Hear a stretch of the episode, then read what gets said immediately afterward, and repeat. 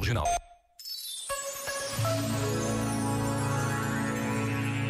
A falta de autoestima pode parecer apenas um pequeno detalhe. Pode parecer que estamos apenas a falhar para conosco mesmos. E numa cultura que exacerba a validação externa, pode parecer um pormenor desprezável. O problema é que a falta de autoestima diz do quanto estamos desconectados de nós mesmos. E, se assim é, como podemos servir as pessoas à nossa volta? Como podemos amar o próximo se não nos amamos sequer a nós mesmos? Já agora, vale a pena pensar nisto. Este momento está disponível em podcast no site e na app.